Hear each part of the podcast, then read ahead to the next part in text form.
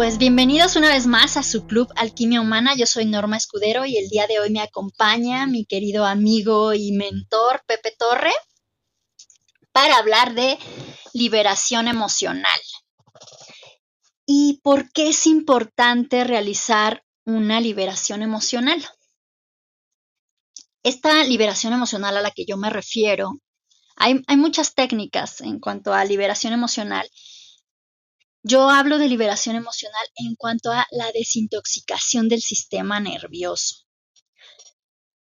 Cada fibra, membrana, célula y tejido de nuestro cuerpo acumula memorias e información emocional y se va generando una carga que nos lleva a tener la reactividad e impulsividad que muchas veces asociamos incluso a nuestro carácter o a nuestra personalidad, pero en realidad son cosas que se quedaron impresas, se fueron imprimiendo incluso generaciones atrás en nuestro sistema nervioso, gracias a mecanismos evolutivos que son los que buscan facilitarnos el proceso, ahorrarnos energía. ¿Cómo ves esto, Pepe? Muy buenos días, Normita. Oye, a ver, qué interesante porque ahorita te está escuchando. Entonces, esta intoxicación que vamos generando se podría entender como el cochambre en los hornos o en las estufas que se va acumulando y que por no hacer una limpieza más periódica, más con más frecuencia, después se convierte en un problema más difícil de quitar. Por ahí, por ahí también nos pasa en nuestro sistema nervioso porque, porque yo creo, o sea, decía, híjole, wow, cuántas, cuántas emociones eh, negativas o cuántas emociones que, que siquiera las hemos, las hemos nosotros generado por historias que ni siquiera han sucedido y que por ahí dejamos que el, estar pensando en ellas y viviéndolas nos generan este, este cochambre tóxico. ¿Sí va por ahí? Exacto. Y además, ¿sabes qué? Cosas incluso que no vivimos nosotros, que vimos que vivieron otros o incluso que vimos en las noticias y tienen un alto impacto se imprimen en nuestro sistema nervioso, en el linfático e incluso en el vascular. O sea, todo, cada fibra de nuestro cuerpo acumula esta carga emocional porque mueve toda la producción hormonal, incluso nuestras emociones. Total, y, y me hace mucho sentido, pero ¿qué es lo que tenemos que hacer entonces? Porque a ver, primero, antes de qué tenemos que hacer es cómo lo detectamos. El cochambre de la estufa está a simple vista, pero dentro de nuestro, de nuestro organismo, ¿cuáles son esos indicadores que nos dicen, ya traes ahí bastante material que limpiar? Pues cuando una cosa pequeña detona una reacción gigante, por ejemplo, cuando nos volvemos reactivos, impulsivos, explosivos, eso nos está hablando de una sobrecarga esta eh, parte de intolerancia o incluso cuando nos cuesta mucho trabajo prestar atención, concentrarnos. esta parte de, ay, es que hoy hay muchos que, dicen, es que tengo déficit de atención, ¿no? Eh, o es que soy muy hiperactivo. En realidad, tienes un sistema sobrecargado. La ansiedad, la desesperación, nos hablan de que tu sistema está sobrecargado, está sobreestimulado. Por eso no logras conseguir la tranquilidad, la paz o la calma activa. Es decir que, a ver, porque luego de repente, ahorita dijiste lo de las historias ajenas, cuando tú ves un caso que le pasó a alguien, inclusive no en la vida real, sino en lo que es, lo ves en la televisión o lo ves en, en una película, en una serie y te frustra y es gracias a eso, a que, a que ya nos sentimos tan identificados que ya realmente nomás necesitamos una chispita para explotar. ¿Sí nos pasa así?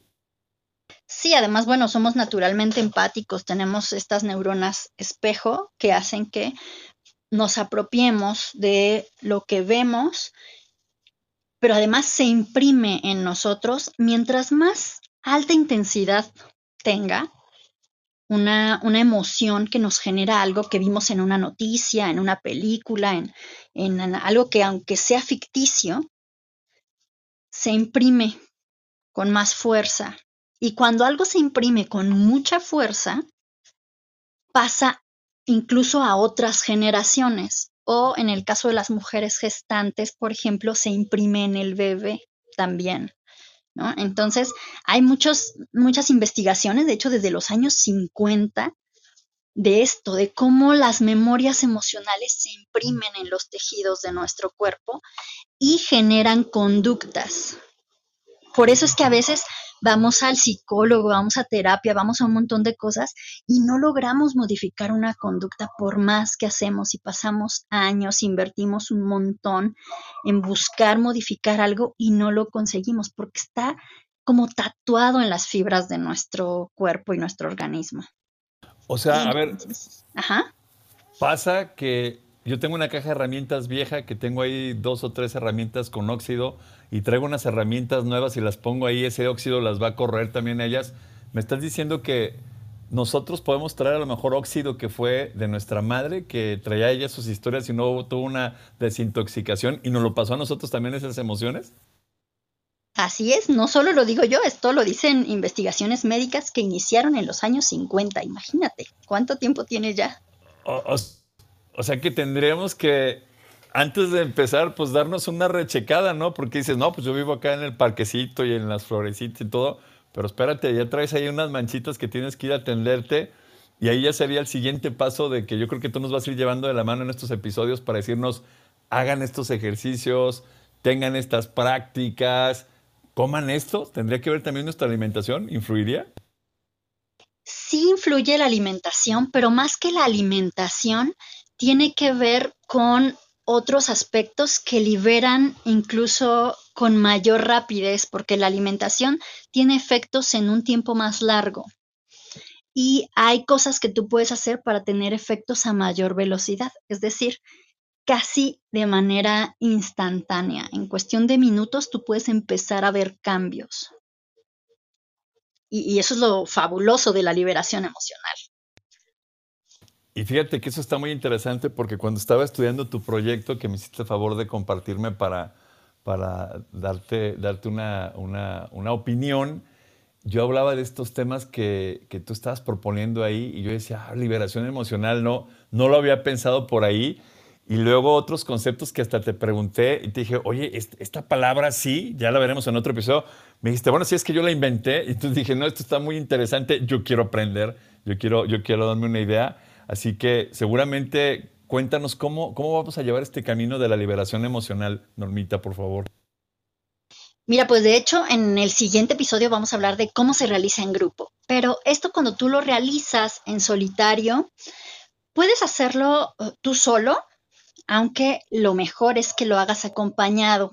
¿Por qué? Porque yo te puedo decir aquí un ejercicio en este momento para X o Y cosa, pero de acuerdo a, ciertas situaciones que vamos ubicando y que a veces en realidad en lo que nos tardamos más es en ubicar qué es lo que hay que liberar y liberarlo es muy rápido. Pero, ¿qué se usa para generar esta liberación emocional? Que de hecho vamos a hablar incluso en, esta serie de episodios de los ejercicios de acción liberadora, que es justo lo que utilizamos en este, esta desintoxicación del sistema nervioso y esta liberación emocional. Usamos una combinación de elementos que van desde la respiración, el movimiento, la presión o la estimulación de puntos neurolinfáticos, puntos neurovasculares, de los canales de energía, de aspectos que se usan en la medicina china. También en ocasiones algunos elementos del tapping, sin ser precisamente tapping como tal. Y también usamos algunos elementos que provienen de algo de, los años 30, de hecho, de los años 20 más o menos empezaron esta serie de investigaciones y de estudios que son más bien del campo clínico, pero que yo he tomado para la cuestión educativa, ¿no? que, que tiene que ver con la relajación y tensión en el cuerpo a través de los ritmos de Kestenberg que eh, están asociados a cómo nos desarrollamos em, psicoemocionalmente, ¿no? Entonces, a través del movimiento.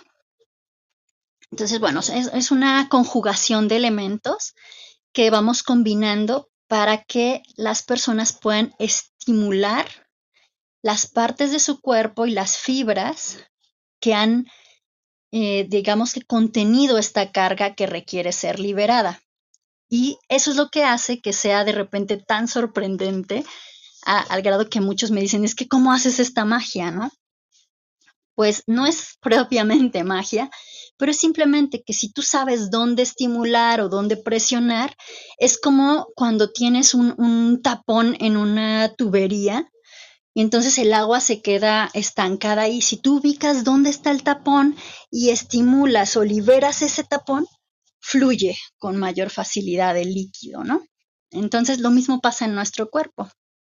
Cuando tú ubicas dónde está el bloqueo y estimulas o liberas lo que está ahí, entonces fluye con mayor facilidad y de repente empiezas a ver que tu conducta ha cambiado sin aparentemente hacer mucho esfuerzo, ni sufrir desgaste, ni tener esta carga excesiva, ¿no? Pues entonces, amigos, no se vayan a perder el siguiente episodio y los demás episodios porque venimos con ejercicios de acción liberadora. Vamos a dejarlos hasta aquí. ¿Qué te parece, Normita? Para que no se pierdan el episodio que sigue, porque fíjense que esto se va a poner muy interesante y yo estoy seguro, yo ya conozco a Normita, estuve con muchas, muchos episodios anteriores en otras salas y aprendí muchísimo y les garantizo que vamos a llevarnos información de calidad premium. Normita, ¿con qué despedimos el episodio? Súper, pues muchas gracias a quien nos acompañó aquí en vivo. Gracias a quienes nos están escuchando de manera diferida. Les mando un abrazo y los esperamos aquí en su club Alquimia Humana. Recuerden, yo soy Norma Escudero y hoy me acompaña mi querido amigo y mentor Pepe Torre. Hasta la próxima.